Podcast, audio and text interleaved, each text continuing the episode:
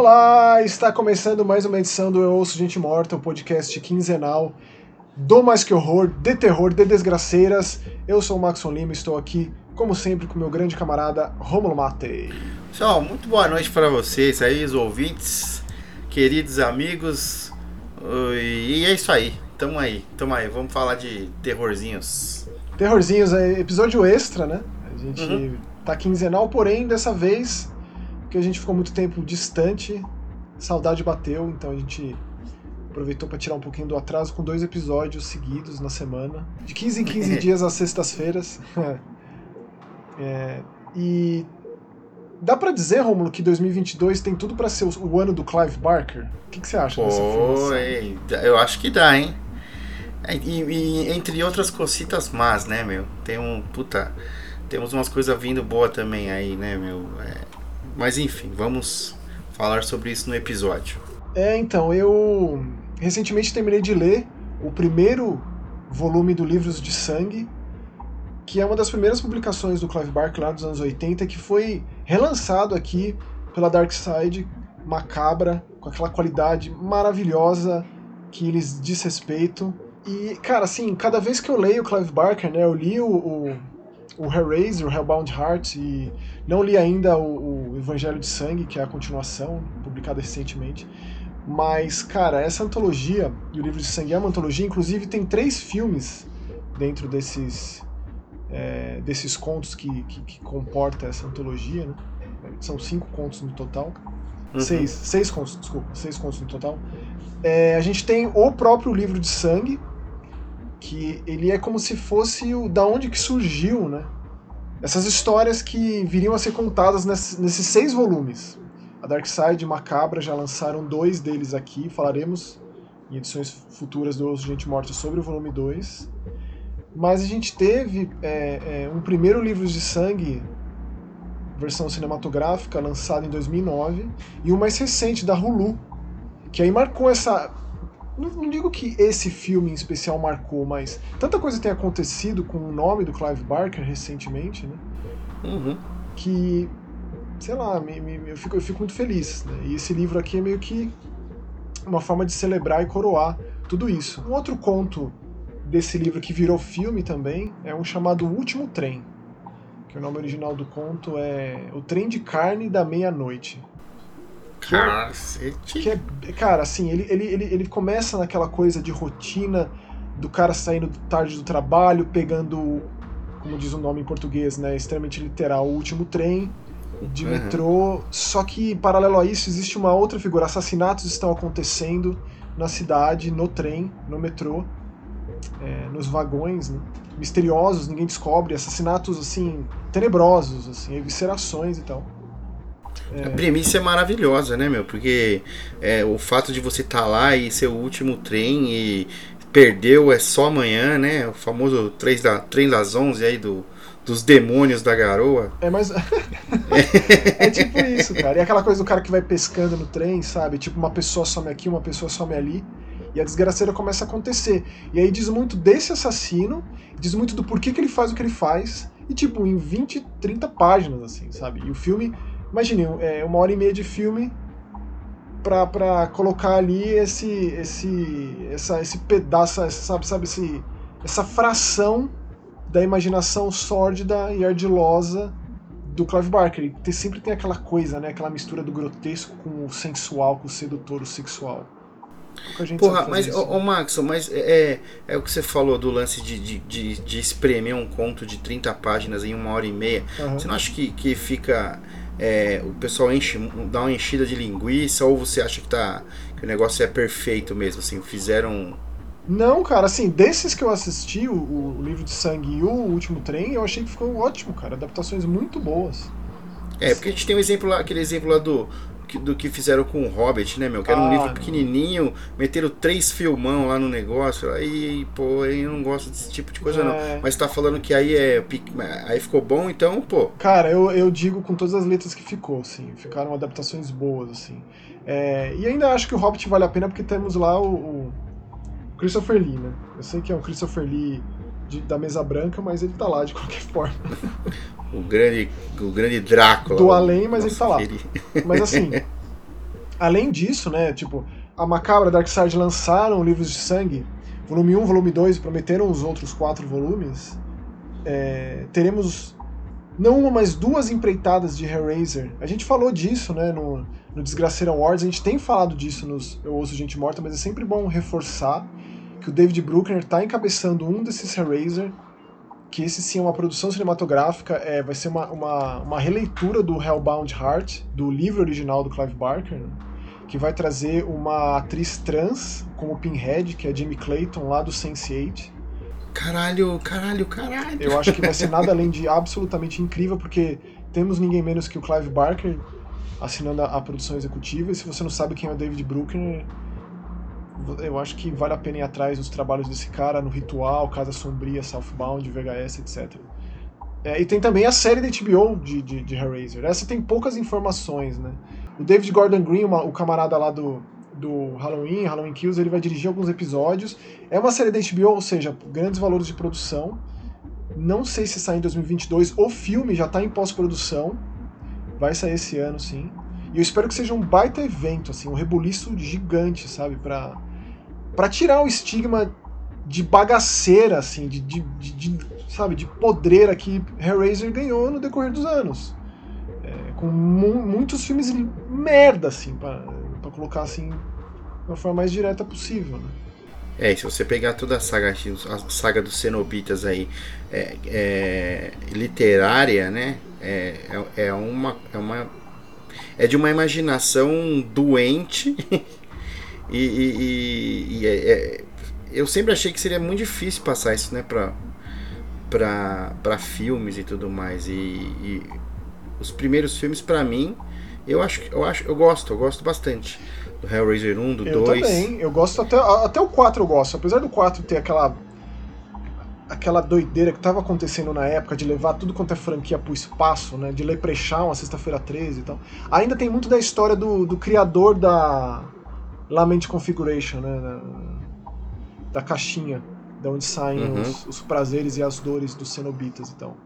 Então ainda é válido, mas o primeiro é dirigido pelo Clive Barker, né? Ele não teve tantas oportunidades assim de dirigir cinema, mas ele vez ou outra teve envolvido. E sempre que ele teve envolvido diretamente com a produção, a gente tem um Candyman da vida, né? A gente tem um, um, um Nightbreed da vida, ou aquele filme aquele filme de voodoo dele, você se lembra? É O Mestre das Ilusões. Sim. Que, que eu gosto, assim. Eu sei que é divisivo aí com relação a, a meio amo ou odeio esse filme, mas eu particularmente gosto bastante. Então, assim, o Clive Barker voltou a ter interesse em, em Hellraiser, né? Em, em Cenobitas. Ele odeia a alcunha de Pinhead. O, o Pinhead sempre foi o, o, o Hell Priest, né? Dos Cenobitas uhum. então. É, e depois do, do Evangelho de Sangue, é, vai ser muito interessante sentir onde vai parar tudo isso, né? E com certeza 2022 eu, eu acredito que vai ser um grande ano para Hellraiser e consequentemente para o Clive Barker também, que é um dos artistas mais completos que tem, assim, né? tipo, de pintura, artes plásticas, tudo, assim, o cara é... É, ele faz tudo, né? Ele faz de tudo um pouco e faz, e faz bem. Eu gosto, cara, ele tem... Eu nunca li o original dele, né? Mas a gente tem a gente tem sorte de ter grandes tradutores por trás de suas obras e conseguem passar muito o grotesco com o sexual, que é bem característico da sua forma de escrever. E assim, cara, ele escreve muito bem. Por exemplo, o meu conto favorito desse Livros de Sangue do volume 1 chama Blues do Sangue de Porco. E é sobre é, um reformatório infanto-juvenil. E aí vai, tipo, um ex-policial vai ser professor lá, tipo, professor de carpintaria lá. E aí, perto desse reformatório, tem uma, uma fazenda. E uma fazenda muito grotesca, totalmente abandonada, assim, sabe? Só que lá nessa fazenda tem um porco, cara. Hum. É, e esse, e esse porco, mano, olha, a gente fala. é, olha, Rômulo do céu, é bizarro, cara. É bizarro, assustador. É demais, assim, demais. Esse foi o que eu gostei mais. Aí tem tipo um, um conto de um fantasma frustrado que não consegue expulsar ou assombrar uma família. É, tem um outro de, de um teatro de as, as, as, vésperas de uma, de uma peça que vai, vai, ser, vai começar a ser, a ser veiculada no teatro, etc. Então, assim, ele, ele é muito diversificado. A antologia é muito, tá muito ligada ao terror, né? Diz muito respeito Sim. ao terror. Então aqui o Livros de Sangue é das grandes, com certeza. Beleza, podemos então é esperar coisas boas aí. Ah, eu acho, cara. Eu tenho grandes, altas expectativas para esse Hellraiser. Mais o filme do que a série. Eu acho que. Eu acho que não vai decepcionar esse David Bruckner aí. E já chega agora, em 2022. É, não tem data certa, né? Mas tá em pós-produção. Então eu esperaria para um, pra um, pra um segundo semestre, assim, mais outubro, assim. Acho que seria uma boa data. Mas, se tiver novidade, com certeza a gente vai falar aqui. Com certeza absoluta. Com certeza. E Romulo, antes de falar sobre as séries que a gente vai falar nesse episódio, a gente vai comentar um pouco sobre Arquivo 81, sobre All of Us Are Dead, alguns jogos também. Temos dois aniversários para falar a respeito. Né? Sim, dois aniversários de jogos queridos. É, o Resident Evil Revelations completou 10 anos, agora no último 7 de fevereiro. Na real, ele, ele saiu primeiro no Japão, no dia 26 de janeiro, e depois, um tempo depois, nos Estados Unidos. E eu vou te dizer, Romulo, quando eu vi o trailer. Aliás, vai ter muitos aniversários de Resident Evil em 2012, né? O remake vai fazer 20 anos, Resident Evil Zero também. Tem aniversário do Resident Evil 6, tudo aniversário fechado, digo, né? Porque né, todo mundo faz aniversário todo ano, mas a gente costuma comentar dos aniversários fechados. Sim. E quando eu vi o trailer do Resident Evil Revelations, no dia eu comprei o 3DS. Foi tipo isso que aconteceu comigo, cara, porque. E eu tenho aqui a cópia do Revelaitons. Você manja o Revelaitons? Não. A, a, primeira tiragem do Revelations no 3DS vem com a lombada escrito errado o nome do jogo. Escrito Revelaitons ah, em vez de Revelations. Raridade isso aí, hein? Então é super caro, super raro, é. É o Revelations que veio com aquele, com aquele acessório ah, que você clicava atrás do. que você colocava atrás do 3DS? Não, você ia comprar a parte, o CirclePad Pro, você disse? É, o CirclePad Pro, é. Nossa, parece, Mas... uma, parece uma tampa de privada, assim. O, o 3DS Isso. vira um pense bem da Tectoy. É, é patético. Mas ele funciona, porque é um segundo analógico, né? Sim, sim, sim. Mas ele, o jogo dá para jogar bem sem o segundo Eu tenho, eu tenho esse, esse acessório em algum lugar aqui em casa. Se você tiver, eu compro de você, cara, porque... Se você eu tiver e eu achar, eu te dou. Que isso. Putz, mas assim, o meu 3DS é o XL, eu acho que ele não funciona no XL, o CircuitPad Pro, eu acho que ele é só do 3DS, a primeira edição lá, que é... É, acho que é da primeira edição. É. Uhum. Senão ele ia, o negócio ia ficar do tamanho do notebook. Né? Mas então, o Revelations, ele é ele, ele, na verdade, ele começou uma nova subsérie dentro da franquia. Temos o Revelations 2, altas expectativas para um Revelations 3, né? Porque a ideia era retomar o terror que, as, que, a, que a franquia principal estava indo muito, enveredando muito para ação desenfreada, né? Pra, pra megalomaníaca da produção, uma produção megalomaníaca muito grande, tá? que é o Resident Evil 6, invariavelmente, né? Mas esse aqui voltou lá, Chris, Jill de novo, uma aventura mais contida num navio, eu acho que terror de navio tem muito a dizer. Muito bom. Eu, em, terror de navio, eu lembro daquele, daquele filme lá dos, dos, anos 2000, O Navio Fantasma, que tem uma primeira cena que é incrível, né? É, a melhor parte do filme é todo mundo é. morrendo. Mas eu lembro, Romulo, que eu escrevi um review de Resident Evil Revelations lá no, no site da Play TV, no Game TV, que eu sei que você trabalhou lá também. Trabalhei. Dei nota 10, cara. Eu acho que foi o único 10 que eu dei na minha vida, assim, para um jogo que eu escrevi. Porque, cara, se você jogou o Revelations no 3DS, e se você jogou ele nas várias outras versões, PS3, PS. Saiu pra tudo, né? Switch, Wii U, como a gente bem sabe que a Capcom costuma fazer. Que eu acho, eu sempre incentivo, porque tem que ter. Né, todo mundo tem que ter acesso a uma quantidade de jogo possível. Se, se a pessoa tem um Switch e quer jogar o Revelations, tá lá. Né? É, e eu gosto bastante da versão de Wii U do Revelations. Acho que combina muito o gamepad, o, o gamepad do Wii U com o Revelations, né? Porque tem muito aquela coisa do Metroid Prime de escanear o cenário. Então eu, tive, hum. eu joguei o Revelations quando saiu no 3DS e foi, assim, dos momentos mais impressionantes tecnicamente falando de evolução dos videogames, de ver a MT Framework, que era a engine da Capcom na época, né? Num portátil, um negócio daquele, daquela qualidade, tipo, era muito impressionante, foi muito impressionante. A gente estava acostumado com, com, a, com a era Game Boy, até a primeira era do, do, do DS, é, não nos impressionarem tanto é, em, em, matéria de gráfico, a não ser com os, uns first parties dele, né? Com, que Mario sempre entrega muito bem e tudo mais. Mas a gente viu um, um, um jogo de terror tratado com esse respeito no, no 3DS. Um jogo que, cuja franquia, como você mesmo disse, estava indo para um. Já pro galhofa já, né? Vamos dizer assim. É, tiro, porrada e bomba e voltar pro terror do jeito que voltou no Revelations, num em um portátil, primeiramente, é, é, era muito gratificante para quem gosta de jogo de terror assim. É, com certeza. E ele trouxe um nome aí pro texto de Resident Evil, o Daisato, e ele mostrou que ele conseguiu, de certa forma, carregar o, o, o legado do Sujimura, que é, o, que é o, o, o, grande escritor da franquia, falecido, faz muita falta esse escritor, um cara de romance, de novela, né? Que ele fez todas as amarrações no Resident 2, no Code Verônica, é, que é uma coisa que falta muito em Resident Evil recente, nos, nos últimos fa jogos. o que falta é um, é um remake do Code Verônica, isso que falta muito na minha Não, vida. Não, Romulo, o que eu quero dizer é, tipo, ter conexões, esse jogo se passa depois do Resident 4, é, é, além de criar, trazer personagens novos, que são duradouros, né, o Morgan Lans Lansdale, o grande vilão de Revelations, ele tá vivo, né, ele tá preso. Então a gente teve o O'Brien, que é um grande personagem, teve o Parker, que também é, tem ali uma segunda Ada no papel da Jéssica, uma parceira do, do Chris, de BSI. Tem esse terror de navio que remete a um Deep Fear da vida, né? É, que é um uhum. grande, grande clássico de terror do Saturno. Não temos tantos jogos de terror em navios, infelizmente. Caralho, você lembrou do Deep Fear? Lembro, cara. Pariu, por, isso, por isso que eu te amo, velho. Mas eu gosto muito desse jogo, cara. Eu gosto muito do vilão, que ele se injeta o Tiabis, que é um dos vírus mais horrorosos da franquia, né? Que cria aquelas criaturas de meleca, de gosma, né, os us e tal. E esse Tiabis era um vírus que se propagava na água. E a ideia dessa, dessa organização terrorista era jogar o vírus no mar mesmo.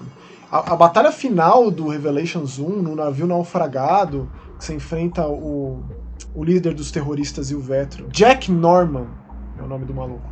E ele se torna um Tyrant meio tritão, assim, sabe?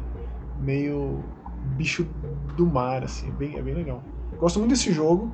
Se você nunca jogou e é fã de Resident, eu recomendo bastante. Gosto mais desse do que do Revelations 2. Sim. Então fica aqui os nossos parabéns, assoprando velhinho. Debutou, de 10 debutou. anos. De 10 anos pro Revelations 1. Então, é, meu, e eu fico muito feliz mesmo, porque voltou. Eu tinha, eu tinha um problema muito sério com, com Resident 4. Eu, eu era daquele, daquela turma que falava, não, isso aí não é Resident Evil, sabe? e que eu só fui chatão, conseguir. Hein? A gente é briga, chatão, é chatão. E eu só fui conseguir é, ver com outros olhos depois do Village. Caramba, demorou tudo Olha isso. Olha só, demorou tudo isso. Que isso, e a, é, Sim, e aí e ainda é, depois do 4 tinha um problema muito sério também com o 5, com o 6. Porque eu falava, mano, isso aí é, é Gears of War, isso não é Resident Evil também. E na verdade isso é coisa de purista bobo, né, meu? E... É, o Gears of War que é Resident Evil, na real, né? Vamos combinar. É. Sim, sim, sim. E hoje, hoje eu consigo enxergar e ver todo, todo o, o valor que cada um do, dos jogos tem em cada um do seu tempo, contextualizando, né? E, pô, é uma das séries mais incríveis que já criadas, a Resident Evil aí. E, e multimídia, né? Completamente. É, tem filme, tem tem, tem mangá, animação, tem, tem mangá, tem tudo, tem tudo que você imagina, cara. E vida longa o Resident Evil aí, toda vez que tiver aniversário a gente vai assoprar a velhinha aqui. Com certeza, esse ano muitas outras vezes a gente vai fazer isso, né? 2002 foi um grande ano para Resident Evil, 2012 teve muito lançamento. 2012 foi assim, é, a saturação absoluta de Resident Evil. Foi quando a Capcom puxou o freio e falou, mano, sem condições, vamos repensar a coisa toda, não dá não. Tipo, saiu o quê? Ó, saiu Operation Raccoon City, Resident 6, Revelation, saiu um outro filme no cinema, acho que o quinto filme saiu. Deve ter saído uma animação 3D também, eu acho que o Condenação saiu. saiu saíram os, os, os, os shooters on rails do Wii remasterizados pro PS3, Umbrella Chronicles, Dark Side Chronicles. É, foi assim um estardalhaço de Resident. E aí no final do ano é, teve o Resident 6, tipo, sem condição. É, é, é, e, e para você ver, com todos, esses, com todos esses lançamentos, com toda essa exposição, mesmo assim, hoje a série não é saturada, né? Ela, toda vez que tem um anúncio de algo novo de Resident, ainda causa aquela aquela, aquela expectativa dos fãs aí e até de quem não é fã. Não, eles estão sabendo, é... eles estão sabendo dosar melhor assim. Então, sabe, Sim. Né? entregando produtos de, tipo teve o filme na minha modesta opinião, fiasco, uma bomba completa. Teve a série no escuro absoluto da Netflix, que é, um, é basicamente uma animação dividida em partes. Eu também achei bem fraquinha. Vamos ter aí agora a série live action da Netflix, com uma história completamente independente de qualquer coisa, 100% original. Mas é aquilo, de angariar novos fãs. A ideia do multimídia. É, mas pode ser um sucesso completo, como pode ser uma bomba, né? É, mas assim, honestamente, vai ser muito difícil ser pior do que o No Escuro Absoluto do que o Bem-vindo a Raccoon City, viu? Vai rolar um esforço, assim, hercúleo pro negócio ser pior, sabe? Tem, tipo, né? Mas. O Village foi, foi um bom jogo. Foi um bom Sim. jogo. Né? Inclusive dos nossos primeiros podcasts, né, Romulo? A gente começou com os 25 anos de Resident Evil e com o nosso veredito do Village. Né? No começo do, do podcast a gente falou bastante, a gente falou bastante de Village. Então se você voltar algumas várias edições para trás do Oso Gente Morte, você vai chegar lá no nosso catadão de Resident e no nosso veredito assim bem aprofundado do Village. É. Mas temos outro aniversário, e esse de uma franquia bem menos famosa. Eu diria que assim, só Resident Evil tem o efeito Resident Evil. É o terror com o efeito Resident Evil, cara. Porque é, agrada não fãs de terror. O Resident Evil tem um apelo universal que nenhuma outra franquia de videogame de terror até hoje, nenhuma conseguiu fazer. Nenhuma. E eu vejo, eu vejo no, no Resident algo, eu posso, ó, olha que eu posso estar falando uma besteira aqui, hein, Maxon que nem o, o, o Romero conseguiu fazer com zumbis, cara. Em que e, sentido? Em, no sentido de popularização. O Romero ele foi mais influente pro movimento cinematográfico e pro movimento cultural da criatura em si. É, cultura pop total. É daí que saiu. Lembra uma época que tudo que era jogo tinha um DLC de zumbi? É, o primeiro deles foi com o próprio Romero. O próprio Romero sendo o diretor desse DLC e se transformando em zumbi e mordendo a Sarah Jessica Parker, mordendo o Michael Hooker, mordendo o Robert Englund, o Danny Trejo. Eu lembro bem. Mas assim, é, é, difícil mensurar e só o tempo diz, mas já foram 25 anos e a gente tem décadas e décadas de A Noite dos Mortos Vivos, que é um filme de terror contemporâneo, ali final dos anos 70, 68, mais influente, na minha modesta opinião, de todos os tempos, assim eu acho que A Noite dos Mortos Vivos ele é o filme de terror mais influente de todos os tempos. Mas o, mas o quanto o Resident Evil consegue atingir... Mais do que, mais do que o Exorcista? Eu acho, cara. Eu acho. Polêmica. Eu acho. Mas essa é uma, uma, uma, discussão muito interessante e muito vasta. Mas eu tava falando de Siren. Siren uhum. 2 fez 16 anos e aí é uma exceção aqui. A gente vai fazer aniversário quebrado, porque não é sempre que a gente tem a oportunidade de falar sobre Forbidden Siren, que é o nome como ficou conhecido na Europa e na Oceania. E o Siren 2 ele é ainda mais obscuro. Da franquia Siren, que é uma franquia obscura, que tem lá seus três jogos, seu filme e seu mangá, o Siren 2 ele é o mais obscuro, até porque ele não foi lançado nos Estados Unidos. Então ele é, ele é muito difícil de você encontrar uma cópia ou europeia ou, no, meu, no caso a minha, é da Austrália foi bem difícil conseguir esse jogo, né? Eu tenho uma coleção bem interessante de Siren aqui, cara. Eu tenho os dois primeiros, eu tenho, digo, eu tenho o primeiro em japonês, tenho o primeiro lançado nos Estados Unidos, tenho o New Translation, né, que é a versão de PS3 oriental. Não tenho o Blood Curse, que é o europeu, que é o único que me falta, mas eu tenho o filme e tal. E tenho o Siren, tanto japonês quanto o lançado na Austrália. E, cara, Siren é uma criação do, do, do, de uma subsidiária da Sony encabeçado pelo Keiichiro Toyama, que agora tá fazendo o Slitterhead, né, que é o meu jogo mais esperado da vida, assim, que é o SH que importa agora. É. é. E ele foi uma evolução tão gigantesca do primeiro, em, em, termos de. O primeiro já era um jogo tão diferente de terror. É, é o meu jogo de terror favorito, cara, em termos de o que ele faz com a sua história, com o lance folclórico e a mistura do, do, do, do ancestral com o contemporâneo com seus vários personagens e como ele desdobra e ramifica a trama de uma forma completamente não linear. O 2 ainda colocou personagens com capacidades novas. Então a gente tem aquele recurso do Sidejack que você enxerga através dos olhos dos monstros, dos chibitos, que são essas criaturas mortas, os homens mortos, as pessoas mortas e tal. Então a gente tem pessoas aqui como a médium Ikuko Kifune, que ela consegue controlar os chibitos, cara. E não só nesse jogo, também temos os Yamibitos, que são seres da escuridão. Porque Siren é, é muito inteligente esse nome. O primeiro está atrelado aos, à sirene dos terremotos. E lembrou muito também a sirene do primeiro Silent Hill, né? E a obra do Keiichiro Toyama.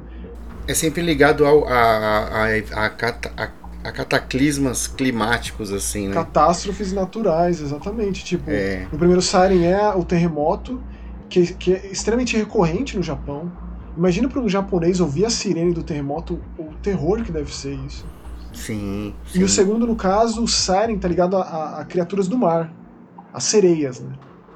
É, e também a tsunamis, que é outra catástrofe natural que o Japão, infelizmente, é, aprendeu a lidar, a conviver com esse tipo de catástrofe.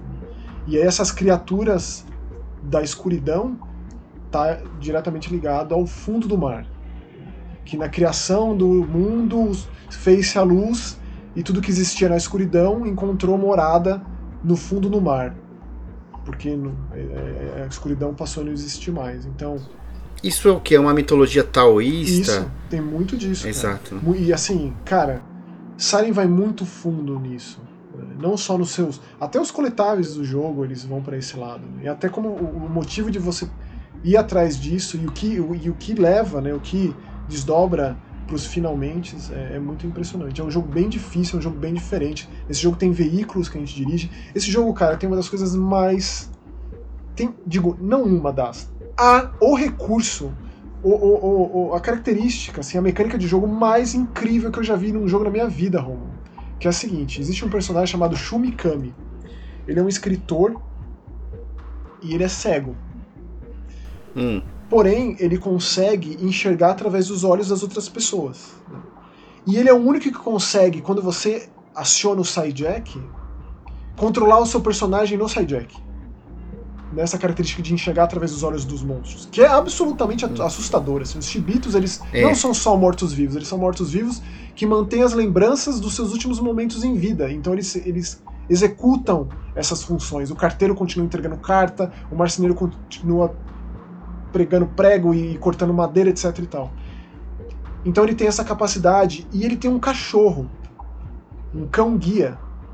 E você enxerga, cara, através dos olhos desse cachorro, e você vê em preto e branco e você ouve o arfar e os latidos do cachorro enquanto você controla o seu personagem cego, cara. Tem noção? Tem no... Isso funciona em gameplay no jogo. Isso assim, é, é cara, é, é, eu nunca vi nada antes nem depois. Nem que, se, nem que chegue perto, assim. Em nenhum jogo de terror é, na minha vida. É, é, inter, é interessante, né? Você, você, você já disse várias vezes que a sua série favorita de terror é Resident, mas o seu jogo favorito de terror não é Resident, não. né? Não, é Siren. É Siren, cara. É Siren porque não existe nada igual nem antes nem depois. Assim. Siren, ele, ele foi, ele ousou ser absolutamente experimental em todos os aspectos. Ele pegou elementos é, é, de muitos outros gêneros e incorporou no terror. Não é sempre que a gente joga um jogo de terror 50 horas mais de duração, que a gente controla 10 personagens e que a gente tem inúmeros recursos de jogo absolutamente únicos, sem precedentes em nenhum outro jogo. Sabe? E finais. Não é, nem, não é nem bem isso, assim, cada personagem tem o seu desfecho. Se você vê por aí, então tem no mínimo 10 finais. Né? Mas como esse jogo se conecta com o primeiro, e como entre um jogo e outro, aí no meio existe um filme, que é uma produção de baixo orçamento, muito eficaz. Um baita filme de terror, cara. Então pensa, sabe? Tipo. E aí temos o New Translation, que é o Siren de PS3, que foi vanguardista em muitos aspectos também, inclusive em ser vendido como em forma episódica nos Estados Unidos. Numa época Sim. que isso ainda não era muito compreendido. Eu acho que se o Siren tivesse saído, ele foi um jogo bem de lançamento do PS3, na janela de lançamento do, do PS3. Você tem noção, não tem nem troféu o Siren de PS3. Se tivesse saído pós a explosão dos jogos da Telltale, eu acho que ele teria feito mais sucesso, assim. Ou pelo menos um pouco antes, sei lá. De qualquer forma, aqui fica a nossa homenagem a Siren 2, aos seus personagens absolutamente inacreditáveis. A gente tem dois soldados, o Yorito e o Take, Takeaki, que mudam completamente o gameplay, cara, porque eles estão bem armados. Né? Então a gente joga com personagens muito civis, assim. Tipo, tem uma, uma personagem que lê tarô, um cara que tá foragido da polícia, tem uma colegial, que existe toda uma embarcação que foi levada pra, pela tsunami. Esse navio foi levado pela tsunami para dentro de uma floresta. E essa menina, ela tava indo competir num campeonato de tênis, era uma tenista, e ela foi a única sobrevivente, a gente joga com ela. Então tem muita história, tem uma conexão com um personagem lá de trás e tem uma conexão de um, de um desses soldados com é, é, os eventos de, de Haruda, né, que é a vila do primeiro Siren. Então, assim, ele pega todo um movimento cultural do terror japonês e, como nenhum outro jogo, muito mais que, que, que Fatal Frame, ouso dizer, ele coloca ali o, do, do, todo, todo essas décadas e séculos, o secular do terror japonês num jogo. É, eu citei o taoísmo porque no Fatal Frame tem muito né, disso, disso também. Mas tem. Principalmente no Fatal Frame 2. Mas né? tem, tem os personagens religiosos, tem os personagens céticos. Por, por exemplo, o, o, Não dá nem pra dizer o protagonista, né? Mas o primeiro personagem que a gente tem contato no Siren 2 é um jornalista chamado Mamoru Utsuki. E ele tá indo pra ilha de Yama, Yamijima, que é onde se passa o jogo, né? E aí quando ele tá chegando lá, o barco ele é levado por uma, por uma onda quilométrica, assim. Então tem os, é, os eventos que unem esses personagens numa mesma situação. Então isso, isso é o que conecta. É, o Siren faz os como se fosse um grupo de RPG, né? É, de personagens Entendi, que... é uma aventura onde os personagens vão se encontrando na trama. Isso, isso. Ele é um jogo de terror com a profundidade de um jogo de RPG. Basicamente, assim. E eu não conheço outro jogo que faça isso dessa forma. Então fica aqui nossa singela homenagem a Siren 2, Forbidden Siren 2. Caso você nunca tenha ouvido falar de Siren, eu espero que de alguma forma a gente tenha incitado sua curiosidade. Que você vá atrás. O Siren 1 ele está disponível no PS4. Ele foi lançado digitalmente no PS4. Deve ser a forma mais fácil de você chegar em algum jogo da franquia. Mais barata. Né? Ou seja, ele está disponível também no PS5, né? Sim. Então tem esse grande porém aí. Ele é um jogo bem diferente, bem bizarro, bem difícil. Então você tem que estar muito disposto a, exper a experimentar, assim. Então é isso. É isso, vida longa ao Puta, podia ter, podia ter um novo, né, Marcos? Vida longa, né? Esses jogos são eternos e tal, mas não deu certo. o, o, o, não deu certo, Romulo. Esses jogos fizeram sucesso no Japão. É, o Keiichiro Toyama ele é um grande desenvolvedor de videogame, né? Tanto que ele passou a encabeçar o Japan Studio dentro da Sony, depois ele criou a franquia Gravity Rush. Eu conheci o Keiichiro Toyama na, na E3 de 2016. Falei com o cara, foi assim, um dos grandes momentos da minha vida. Assim. Falei para ele, através do intérprete, claro, que o terror sentia muita falta dele, que ele era um grande mestre do terror. Tem uma foto dele perdida aí, junto com ele, minha, com, com esse cara, que ele é um dos grandes Pô, mestres. tem que achar, meu, tem que achar. Eu tenho, eu tenho ela. Perdida eu digo, né?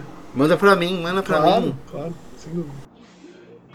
Então é isso, Romulo. Temos umas séries aí para comentar, então eu gostaria que você fizesse as honras Vamos começar com a que eu sei que você gostou menos, apesar de você não ter assistido tudo. Eu também só assisti o primeiro episódio. Mas o que, que você achou da nova série coreana da Netflix, o All of Us Are Dead? Que raiva que me dá que não traduzem esses nomes, cara. É, não, nem o Round 6, né? É. Que na verdade na Round 6 nem era pra ser Round 6, era pra ser é, Squid Game, foi feito em. Da Lula. É. Da Lula, né? É, e, e, na verdade, meu, o, o pro, meu problema maior com, com, com essa série é que. Peraí, você tá falando de qual? Do, do, da, do, do, do, do, All, All of Us Are Dead. Hum. É que a barra de terror coreana ela é tão alta para mim que eu não aceito qualquer coisa, entendeu? E quando eu assisti o primeiro episódio, é, a gente até comentou um pouquinho antes, é, como você mesmo disse, ele, tem, ele é muito sangrento, ele é muito visual, só que é, é que pra mim é meio aquela terrir né, com, com adolescente, sabe? Aquela trama boba. Não sei, não gostei muito, não. Você não vai pra frente? Assisti só o então? primeiro, Você né? não vai pra frente? É que são 12, são 12. Tipo, são 12 cada episódio tem uma hora. É, meu, então, é metade de um dia da minha vida, é melhor ver outra coisa. Você não vai, é, você não vai. E se eu, e se eu continuar assistindo, curtir e falar o Rômulo? Não, se você falar que é bom, cara, o seu a, a sua indicação para mim tem, tem um peso enorme assim. É, então é, eu, eu até posso tentar. diferente do, do Arquivo 81, que eu gostei da história, achei bacana, assisti o primeiro episódio também.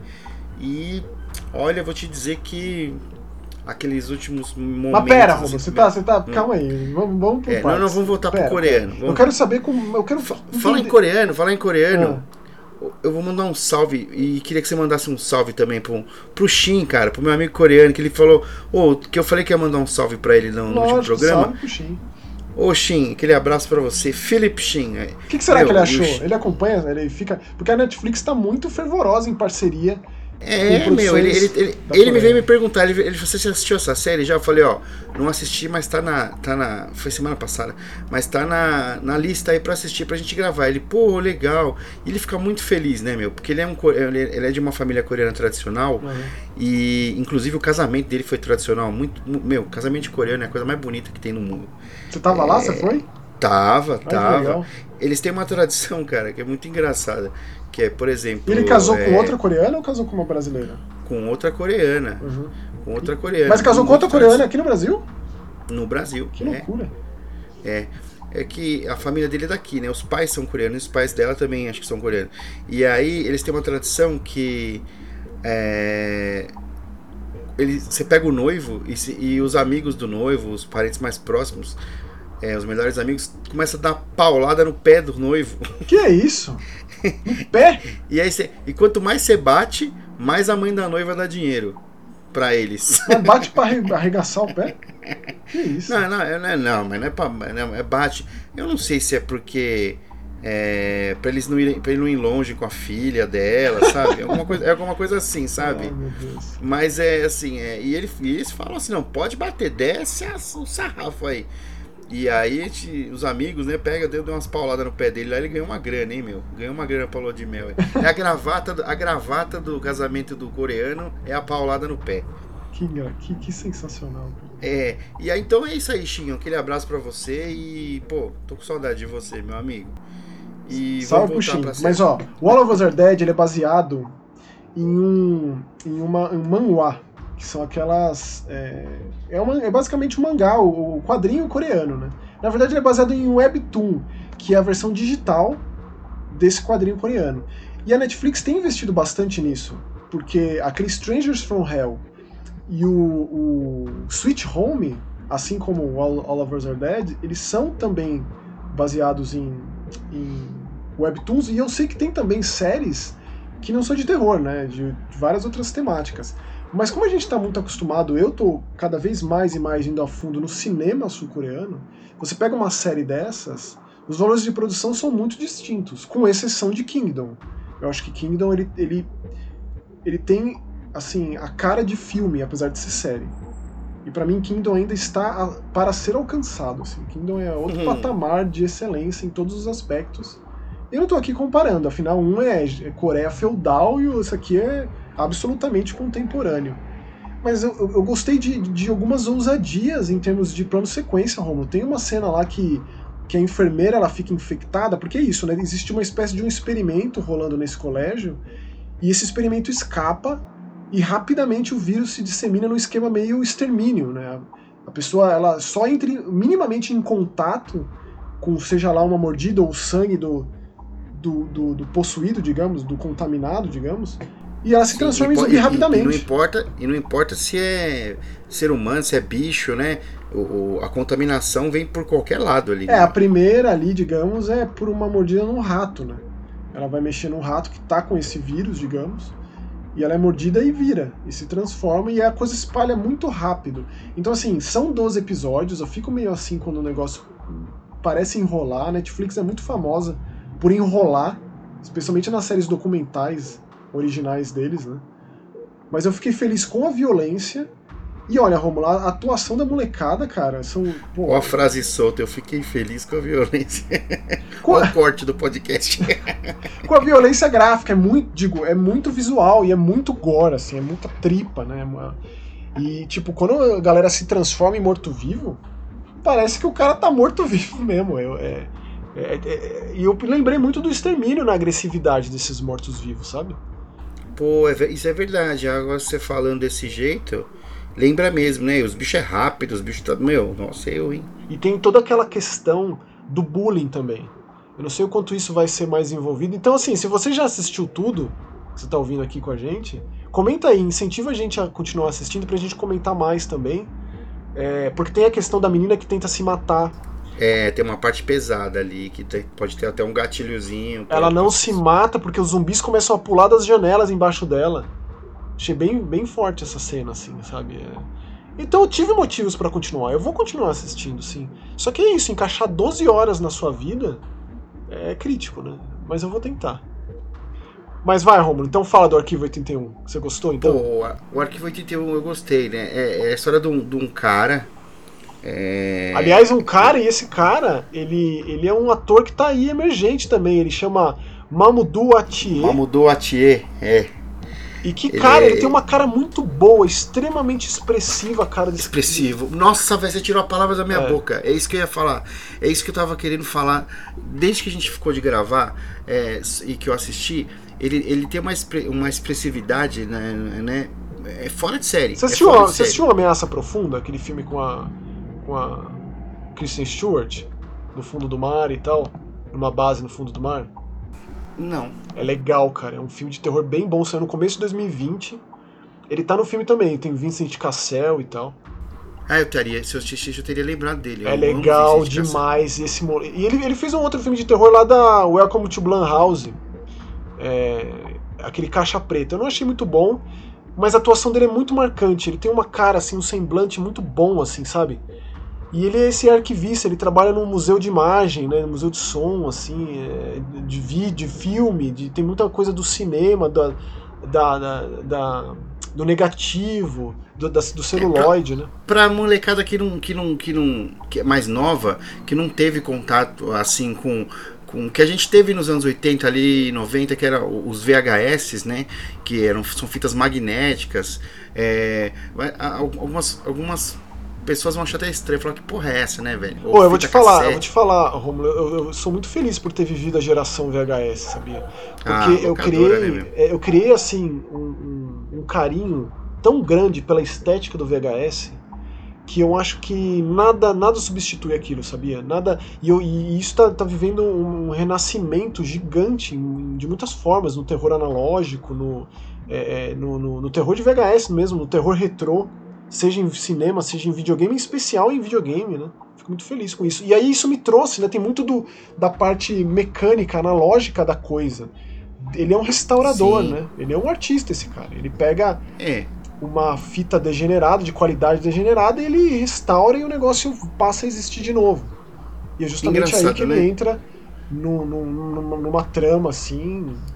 É, complexo, é, assim. O negócio, eu assisti é tudo, são, são oito episódios, eu assisti tudo. Inclusive, até fica a pergunta, se você que tá ouvindo aí gostaria que eu gravasse o Mais Que Horror sobre o Arquivo 81 a arte é algo, é algo, é algo é muito interessante, porque é, os restauradores antigos eles restauravam é, quadros, né? Eles pegavam aqueles quadros, pinturas a óleo, restauravam. E esse cara, mesmo sendo do nosso do século passado, coisa de 20 anos, sei lá, uhum. é, o VHS, 20, 30 anos, ele já, ele já pode ser considerado um, é, também uma arte clássica, né? Porque ele restaura, ele restaura fitas que não existem mais, mídias que não existem mais, né? Exatamente. E aí ele é sondado por uma empresa misteriosa, né? Que ele, ele até fala, meu, pô, procurei de vocês, não achei nada de vocês na internet, né? Aí os caras falam, pô, a gente procurou de você também, não achou muita coisa de você e tal. E aí ele, ele é sondado para E essa empresa ela tem uma, um material muito é, secreto, né? Eles falam assim, ó, você, você só pode mexer nesse material em tal lugar, você tem que ir para tal lugar para fazer lá, porque o material ele é muito sensível, não pode ser. Não, na verdade, sim, é, você já percebe que tá tudo errado ali, né? Você já percebe é, que aquele meu. cara tem todas as, as, intenções escusas possíveis, que aquela, aquela organização, aquela firma, aquele prédio, tudo, tudo assim, né, exala é, é coisa errada, mas o cara aceita porque é muito dinheiro aceita porque ele tá interessado no. 100 mil dólares. Não tipo, é, ele, basicamente isso. Pra ele 100 mil dólares. Tipo, ó, você vai pra um lugar completamente isolado, com equipamentos de última geração, sem internet, sem celular, sem. sem... Mas você vai ter que restaurar essas fitas. Que Muito foram... foda, porque ele chega, ele chega, né? Esse é o primeiro episódio de que tá falando assim. Ele chega e os caras falam assim, tá, já, tá, já, tá uma, já, já tá com a pulga atrás da orelha. É o maluco chega e fala assim: Ó, oh, mano, isso aqui, ó, é, não pega a internet, tá? Ah, aqui também não tem celular, não pega celular. Tem esse telefone fixo aqui? É. Você pode, se quiser falar, você pode. Não, aqui é para você pedir socorro caso você tenha algum problema de saúde, mental, física, porque você tem comida Enfim. aqui à vontade, aqui do bom e do melhor, mas o teu lance é restaurar essas fitas aqui, umas mini DVs que foram resgatadas de um, de um prédio que pegou fogo. Incêndio. Nos anos 90, um, um prédio chamado Visser. Então, qual é que é o lance? Essa série era produzida pelo James Wan e produzida por uma, por uma grande produtora de séries de TV chamada Rebecca Sonnenschein. Ela produziu, por exemplo, The Boys e produziu também é, é, Vampire Diaries. É, e aí transita entre essa, essa rotina de restauração desse camarada do Dan é, e as fitas que ele vai assistindo. Então tem o teor material encontrado, falso documentário também. Então a gente tem essa Melody Pendros, que é essa documentarista, vivida pela Dina Shihab, que vai fazer um documentário sobre esse, esse prédio. E que tá nas fitas que ele tá restaurando e que de, é, corta dele e vai para ela, né? Isso. E aí tem uma mistura do, do da filmagem dela e é um negócio meio, meio edifício master, assim. Né? Ela vai ali batendo de porta em porta e querendo conhecer os moradores do prédio, os inquilinos, um a um. Eu amo esse documentário, Edifício Master. Então, é, foi o que eu pensei, cara. Eu também gosto muito, assim. E aí, não só isso, mas também tem a linguagem convencional lá nos anos 90. Da, da, da Melody ficando amiga de uma menina que faz entregas para as pessoas no prédio, etc. Morando lá, ela aluga um, um apartamento lá e tal. É, então tem uma mistura de linguagens, então tem diferentes tempos de narrativa, tem um pouco do passado do próprio Dan, né? ele tem uma tragédia familiar muito forte na vida dele, né? É, ele é uma pessoa Sim. que você percebe que ele é solitário, ele tem um amigo, e aí faz, faz uma ligação com a parte real desse Arquivo 81, que ele tem um amigo que faz podcast. E esse Arquivo 81 ele é baseado em um podcast mesmo. É um esquema meio que o, que o Nick Antosca fez no Channel Zero, né? Que ele entrou em contato com os criadores de Creepypasta e fez a sua adaptação, comprando os direitos, foi o que aconteceu nesse Arquivo 81 com um podcast, que eu não conheço porque eu não sou muito consumidor de podcast, né? Mas era um podcast bem famoso. Então, é, é, tem um, um, uma aura misteriosa em todos os episódios dessa série, mesmo quando as coisas vão sendo reveladas mais pro final, que eu fiquei absolutamente fascinado por esse negócio. Você lembra aquele filme do, do Polanski, o, o Último Portal? Do, Sim. Do Johnny Depp? eu amo, amo. Nossa, aquele filme, nossa. Eu amo também, cara. E tipo, me remeteu muito a esse filme, essa série. Muito. Cada vez mais e mais e mais. E curiosidade, uma, uma amiga lá do trabalho, ela comentou que ela não conseguia assistir muito dessa série, que ela ficava muito assustada, cara. Por conta dessa, desse o, o susto de canto de olho, sabe? O susto de, é, o de lance canto do, de enquadramento. Do, do, último portal é que, é que o, o personagem principal ele vai, ele vai mergulhando tanto naquilo que ele acaba se tornando aquilo, né? Então, é, qual é que é? Tipo, quando esse cara chega naquele lugar isolado para restaurar essas fitas, imediatamente eu pensei em Jack Torrance e fiquei o tempo inteiro pensando quando é que esse cara vai ficar maluco, né? Pegar um machado e quebrar a porta, né? mas ele tá lá completamente sozinho. Mas eu achei muito interessante até quando se revela o grande lance da coisa toda, né?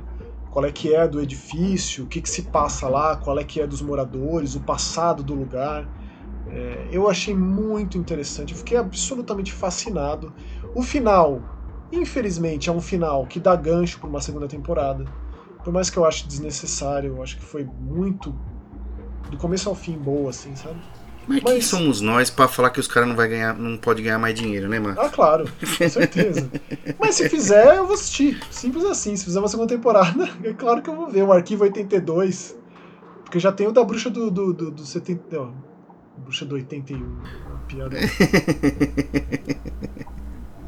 Mas é isso, Romulo. Eu incentivo que você continue assistindo. São vou ver. Oito episódios de 50, 45 minutos cada.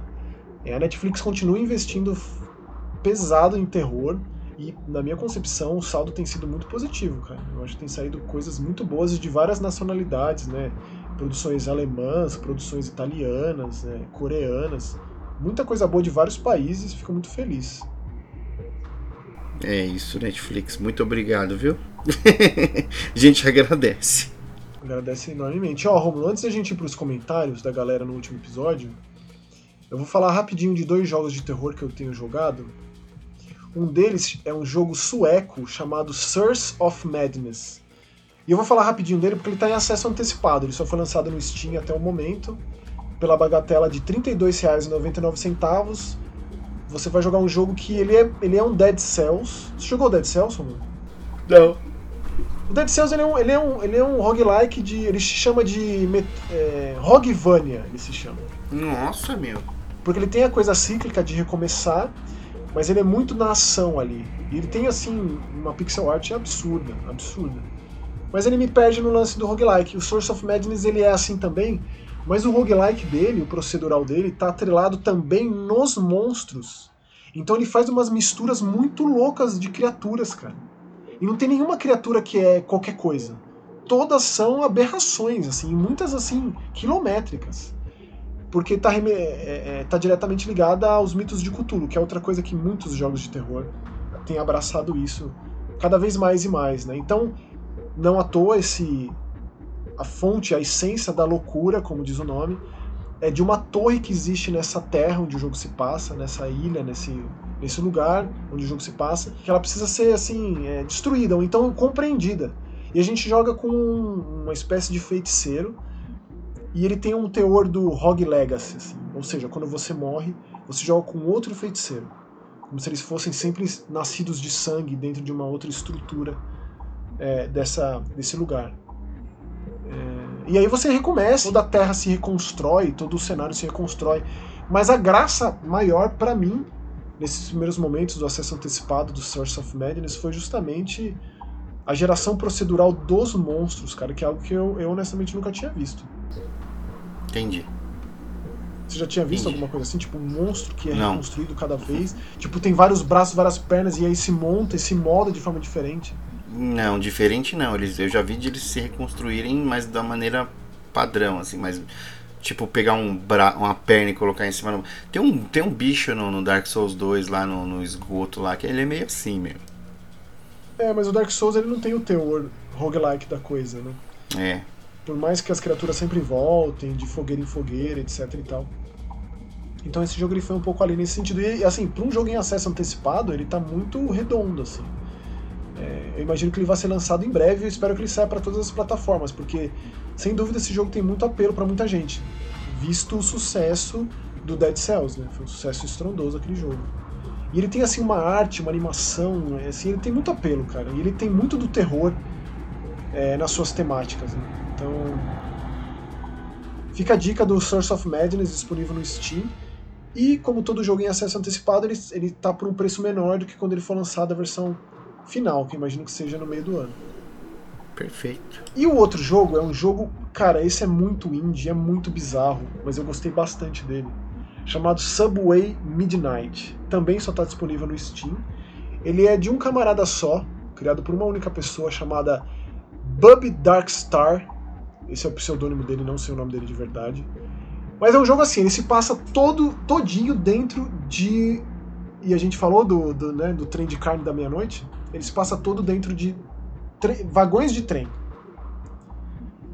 Você vai de vagão em vagão, descobrindo que diabos que você está fazendo aí, como que você pode escapar desse negócio, e como que você foge, lida e confronta cada fantasma e entidade é, fantasmagórica de cada vagão. Só que aí que tá, ele tem um, ele tem um tipo de arte que lembra muito um Scott Pilgrim da vida, sabe? Ah, pixelado. Nem, né, é assim, ele tem um cenário 3D, mas o personagem ele é como se fosse um Paper Mario, sabe? O, o, o Parapa. Sim, sim, sim, sim, sim, sim, sim. E ele consegue ser assustador, cara, mesmo com esse com essa esse quê de cartoon cartoon assim, essa cara Nickelodeon, sabe? Esse cara e funciona muito bem, e funciona muito bem como ele quebra suas expectativas de vagão em vagão. Então se você está confrontando um, um fantasma de um artista, pode ter certeza que esse vagão vai dizer respeito a esse artista. Ou então um fantasma de um, é, é, de um pescador, ou, ou, então de um de alguém que trabalha com, com informática, com, com tecnologia. Então é muito interessante. Quando você falou de vagão, eu lembrei de, de Final Fight, de logo de cara, assim. É, seria bom se pudesse dar umas porradas, porque tem, uma, tem um momento extremamente tenso que você tem que fugir de um, de um tubarão fantasma. Nossa. Então, é, é, bizarro esse jogo, é muito interessante, eu gostei bastante. E tá disponível no Steam. Subway Midnight, pelo precinho camarada de 20 reais, 69 centavos. É, é um daqueles que eu. Mais um, cara, que eu vou fundo no buraco e recomendo muito. Porque é bizarro. E o bizarro é o que eu procuro. Em toda a minha vida. Pro, procuramos, né? Em, em numa incessante busca. É tipo isso. É eu isso. espero que chegue em outras plataformas, honestamente, porque merece. É isso, então. É... Vamos então para os comentários Por favor, do último episódio. Faz, faz, as honras aí e já pega e lê, lê, lê, vários aí, porque eu tô falando demais, tô até, tô até meio zonzo, então. Por favor. Ó, é... deixa eu colocar ordenar por mais recentes primeiros. Vamos lá. Então temos aqui os comentários do, do episódio número 27, que, que na verdade é 28, fazia tempo que eu não falava isso, né? 27, na verdade é 29 agora, né? É, isto, agora. temos o episódio 0 e temos o Desgraceira 2021. Puta, ele não tá. Ele não, é verdade, ele não tá com numeração. Boa. Não, pô, é Desgraceira Awards 2021, né? Porque eu quero fazer o 2022, você não quer? Sim, opa, com certeza. Então estamos lá no, no, no Eu Ouço Gente Morta 27, Long Time No Spree. E estamos aí com o primeiro comentário aqui do nosso querido Chavinho Piripaque, Manuel Plankton aqui, ó. Saudade. Ele mandou um O Grande Retorno, duas, dois pontos de exclamação. Pô, é, obrigado, o, o, Manuel, Chavinho, tamo junto aí. Maravilhoso, Maravilhoso é, tá, com, tá, com, vocês de novo aí, toda a turma voltando aos poucos, né? E, e continuem aí. Agora esse aproveitem esse episódio agora, que é o episódio é, tipo, é um freebie, né? Sei lá, é, é, grátis. Os outros também são grátis, mas esse é um grátis mais grátis ainda, porque em vez de 15 em 15, vem, de, na semana seguinte, né? É aquele chorinho de garapa, né?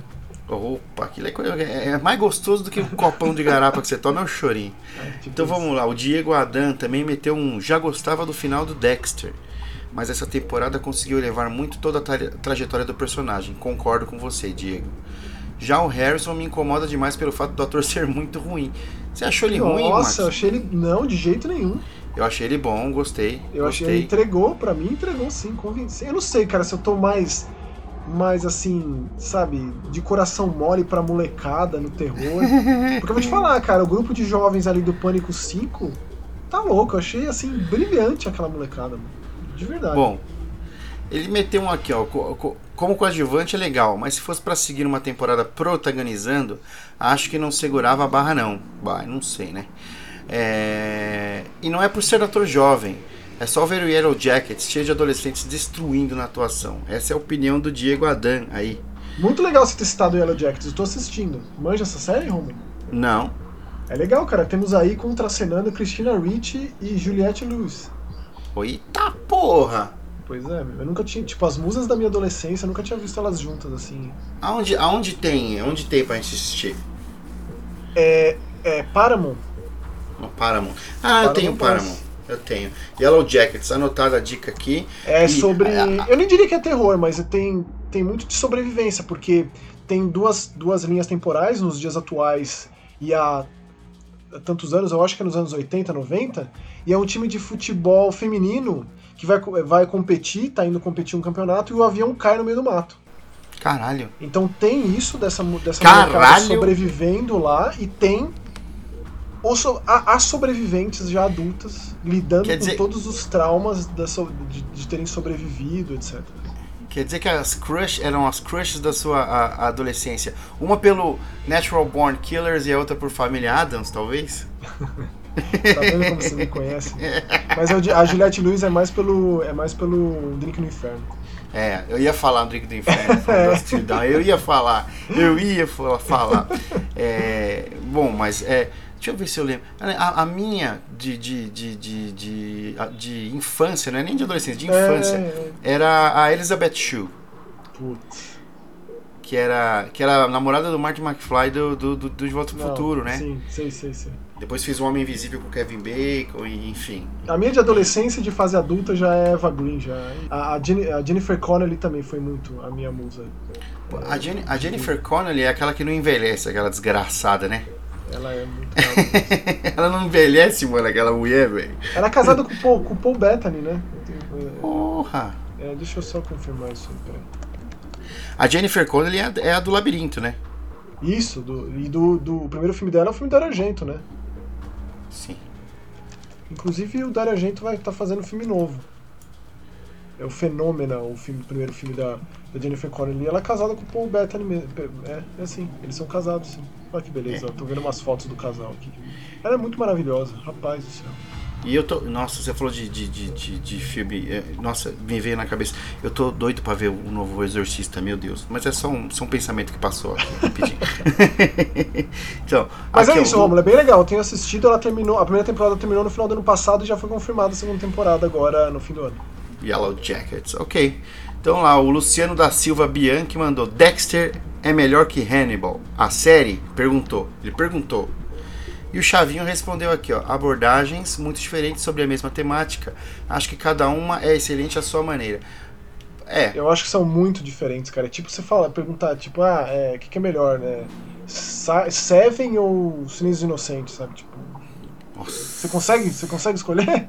É tipo. Nossa. É, não dá. Desculpa aí, Luciano. Aí cê, sem condições. Aí, aí você foi. Aí doeu meu coração, porque esses dois aí, meu amigo. É. É tipo What's isso. in the box? What's in the box? Nossa, meu Deus. Eu, você, eu diria, assim, vou falar um negócio, não sei até que ponto isso é polêmico, mas. Seven é o melhor filme de serial killer de todos os tempos, na minha opinião. Deixa eu pensar, 5 segundos, peraí. Ó, aqui, você, deixa, deixa eu continuar. Você tem razão, então. você tem razão, é, tem, tem razão. razão. Tem razão. Eu, eu pensei, porque eu procurei. Falei, não, não, peraí, peraí, deixa eu buscar, buscar, buscar, buscar. É, você tem razão, desculpa. Ó, o Luciano, ele continuou aqui. Você vai ter que pegar lá, lá a primeira mensagem dele e ir subindo para fazer sentido, porque ele pegou uns, umas perguntas polêmicas aí, uns levantamentos uhum. de, de, delicados. Não polêmicos, mas mais delicados aí. Fala lá, não, fala você, pô, do Luciano. Ó, falando sobre Lovecraft, como dividir criador e criatura com relação aos defeitos do criador, explicando Lovecraft versus racista, Michael Jackson versus abuso infantil, entre outros. Qual a opinião de vocês? Devemos defenestrar obras de autores de moral duvidosa ou separar as coisas? Aí ele já veio na sequência. E sobre essa nova prática nos cinemas, séries de TV, de usar sempre possível atores com deficiências reais, conforme os roteiros pedem. Ó, cara, eu já fiquei um pouquinho ofendido por você ter colocado atores entre aspas e ter usado o termo práticas ali. Já ouvi, tipo, hum. tem acontecido e eu, assim, eu não poderia ser mais a favor disso acontecer, de ter Sim, essa inclusão claro. mais e mais e mais. E você citou a atriz do Lugar Silencioso. E eu não poderia ser mais a favor. Agora, com relação à sua primeira pergunta, o que, que, você tem a dizer, Romulo? Qual a sua opinião? É, é, assim, eu tenho um problema muito sério em, em separar a obra do autor. É, eu realmente eu, eu cortei da minha vida muita coisa que eu gostava e que, e, e que atitudes das pessoas que, que realizaram essas obras é, que foram atitudes que foram contra tudo que eu acredito. É, vou dar um exemplo, né? O, por exemplo, o Pantera, né? O Phil, o Phil, o Phil Anselmo é um imbecil nazista do caralho. Tirei Pantera é, da minha vida, tirei todo o movimento é, black metal da minha vida. É, então, tirei assim, Marilyn Manson da minha vida. Então, é foda, é tipo cara. Isso, é porque, tipo por exemplo, isso. Você pega o Polanski, por exemplo, né? Que tem obras que você fala, caralho. Você pega o Woody Allen, é, o, aí você pega, cara, o Michael Jackson que ele colocou aqui, eu vou discordar de você, viu, Luciano? Porque o cara não fez, não abusou de criança, não. É, não, não foi nada comprovadão, assim. Os caras estavam querendo pegar a grana dele, meu. E, pô, Love, o Lovecraft é, tem todo um contexto da época. Não, ele é... foi. Ele é. Se você ler as cartas dele, não tem como, não tem meias palavras. É a mesma coisa do, do, do Monteiro Lobato, né, meu? Esse é, o, esse é um dos piores de todos. Mas quando você vai trazendo para a época que se tem mais informação, que se tem mais acesso à informação, que se tem uma globalização, fica cada vez mais crítico, fica cada vez mais difícil, fica, mais, fica, fica impossível aceitar, basicamente. É, então, então assim, basicamente para mim é, É, racista. Bom é racista morto, certo? Nazista bom é nazista morto. É isso. Nazista bom é nazista morto. O cara, o, cara, o cara que acha que ele é superior a outra pessoa por ele ter um código genético diferente é um, não passa de um babaca. É, é, é, é verme, é verme, assim. É, é, é a escória da, da, da espécie, assim. É a pessoa é. que se coloca de superioridade ao outro, ao próximo, por conta de, de cor de pele, por conta de onde nasceu é lixo, é escória, essencialmente. Assim. A gente, é, vê, você, a gente vê é. isso hoje, a gente vê isso constantemente hoje, ter que confrontar e ter que lidar com isso hoje é nada além de absolutamente deprimente. Mostra que a sociedade, a espécie humana deu muito errado, que não é possível. É, se você estiver ouvindo esse programa mais pra frente, você voltar e ver o, a semana que isso aqui foi lançado, isso aí é muito pertinente pelas coisas que estão acontecendo aí na mídia aí. É, não vou falar nomes também, porque não quero dar é, é, puta, ibope para esse tipo de atitude de certos tipos de pessoas aí, é, influenciadores, né? Mas a gente está vivendo isso no Brasil, cara. É, é, no mundo inteiro e no, no, Brasil de uma maneira descrachada, bicho. As pessoas falam o que querem falar e acham que, que, tá, que, é, que é isso, que é normal. Falam, elas colocam um discurso de ódio, um discurso de, de, de, de eugenia e acham que isso é, é normal, porque que isso aí tá de boa porque tem liberdade de expressão. Liberdade de expressão não é isso não, meu amigo, isso é crime, brother. E outra, né? Por que será que todas as pessoas saíram das suas respectivas bocas de lobo e dos seus esgotos e suas valas dos, uns anos pra cá? Escorado, discurso, escorado discurso, em que, em que é, governo fascista, grotesco, nojento. Discurso, o discurso de toda essa gente que estava escondida aí foi validado por esse governo que a gente tem aí. Exatamente. Então, assim, não sei se a gente pode perder algum, algum é, ouvinte falando isso, mas Na verdade, é assim. eu digo que a gente não perde, não, a gente ganha.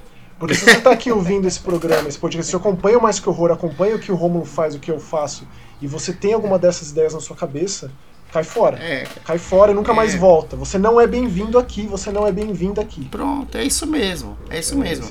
É a mesma isso. coisa, gente. É, é, é, essa, essa aqui é a nossa casa, certo?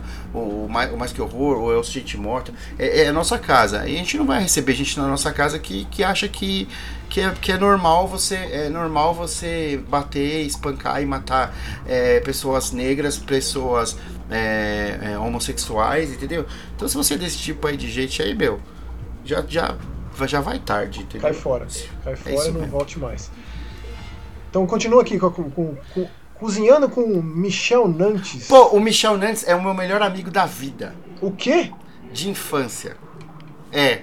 Ele mora na Espanha. Olha os seus amigos aqui, eu fico muito emocionado com seus amigos aparecerem por aqui. Então ele é meu amigo de, tipo, de infância, meu. É um cara que quando mudou assim para fora, ele tá, ele tá mais de 10 anos fora é um cara que eu sinto falta todo dia, sabe? É, cresceu junto, é amigo de. Mano, a gente morou junto, morou, a gente morou na época da faculdade, a gente morou junto no mesmo apartamento. É, mano, e, cara, um beijo pra você, Michel. Que demais. É, que saudade. Ó, já me inscrevi no seu canal aqui, Michel.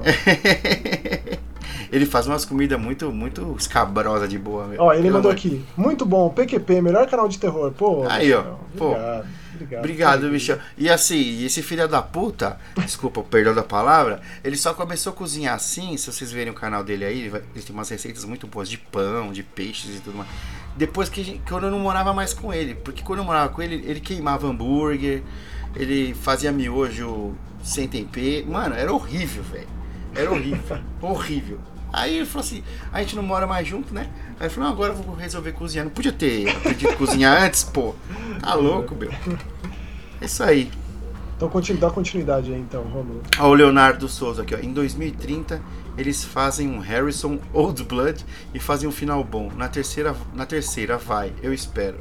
Ah, meu. Mas você sabe que eu acho que eu acho que se a gente tiver uma, uma nova temporada, de Dexter pode ser o Harrison já adulto, né? já mais velho, já já um serial killer, já tipo no ponto de vida que a gente pega o Dexter, por exemplo. Sim. E fazendo Sim. o quê? Com que tipo de ofício? Matando que tipo de gente? Sei lá. É, o Dexter passou o código para ele, né? Passou as. as Mas passou... não foi o suficiente, cara. É, não, não teve tempo, né, cara? Não, é, não foi é. o suficiente e, e, e, morreu em decepção, assim. E, e o desfecho foi não dá para saber o que, que ele vai tirar daquele momento. Não dá para saber o que ele vai tirar de tudo aquilo. Né? Que foi muito intenso, mas muito rápido para ser assimilado. É muito interessante de ver onde isso vai parar. Mas eu acho que é muito difícil, assim. E assim, ele é novo, aquele, aquele ator. Ele teria que já está acontecendo, assim. Que já está, uhum. já, a produção devia estar rolando já. Sim. A gente pode ser surpreendido, assim, com um anúncio de súbito, assim, né? Ah, segunda temporada de Dexter New Blood, sei lá. Sei lá. É, sei, é, bom. Enfim, tem o, o William, William, Williams, Williams Bsa, nossa, velho. Williams BSA. É. Aqui, ó. Eu gostei do final original, gostei do final do New Blood também. É, tá no meu time, Williams, aqui.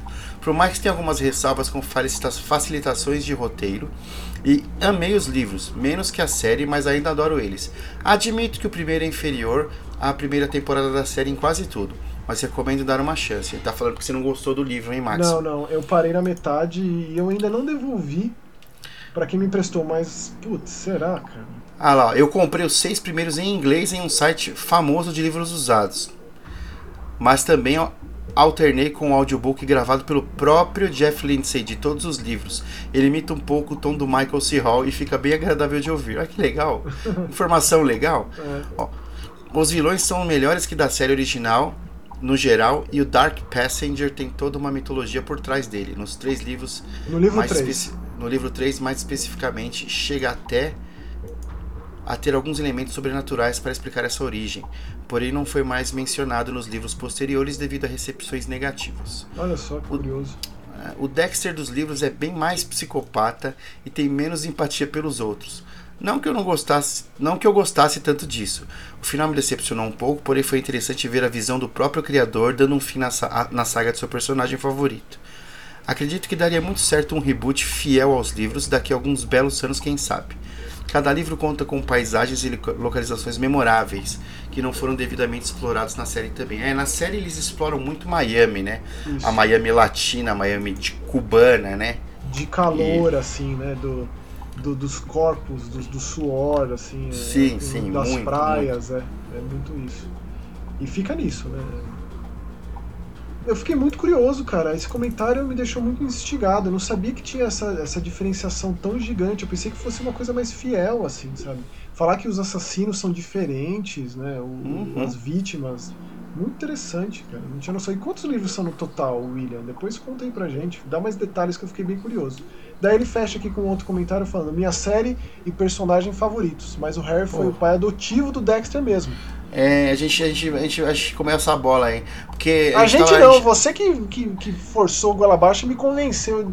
E que faz tanto tempo que eu não vejo, né? Aqui, ele comentou, eu só não lembro o motivo dele ter deixado o Brian de lado. Mas o pai verdadeiro do Dexter e do Brian se chama Joe Driscoll. O Brian é o Astro Killer, né? Isso, isso. Isso, é isso é mesmo. O irmão, ele não é gêmeo, né? Ele é um irmão só, né? Não sei se ele é, é. mais novo, mais velho. Mas, cara, preciso ver de novo, porque olha, vou te falar que muita coisa eu não lembro. Mas me deu vontade. Fiquei bem. O New, o, o, o New Blood foi maravilhoso, assim. Eu tive realmente vontade de assistir tudo. Se eu não tivesse tantas outras coisas para assistir, jogar e ler, certamente eu encaixaria rever Dexter na minha vida. E é isso então. É isso, Romulo. Fechamos por aqui com o comentário do Williams BSA. É isso aí. Muito obrigado por você que chegou até aqui. Espero reencontrá-lo, reencontrá-la no próximo Eu Ouço Gente Morta. Muito obrigado, Rômulo. É isso aí, valeu. Tchau. Um abraço, até a próxima daqui 15 dias.